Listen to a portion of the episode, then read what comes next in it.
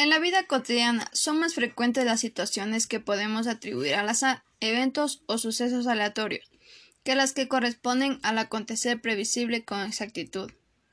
Todos los días experimentamos algo con la probabilidad, simplemente desde ir al casino y apostar un juego de básquet, o cuando nos preguntamos ¿de qué humor estará el profesor hoy?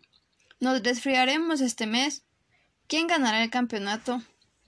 Hechos tan simples como los mencionados requieren ser interpretados con pensamiento probabilístico, el cual gira alrededor de las nociones azar e incertidumbre.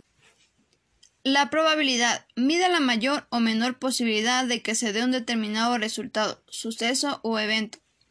Cuando se realiza un experimento aleatorio, para calcular la probabilidad de un evento se toma en cuenta todos los casos posibles de ocurrencia del mismo, es decir, de cuántas formas puede ocurrir determinada situación.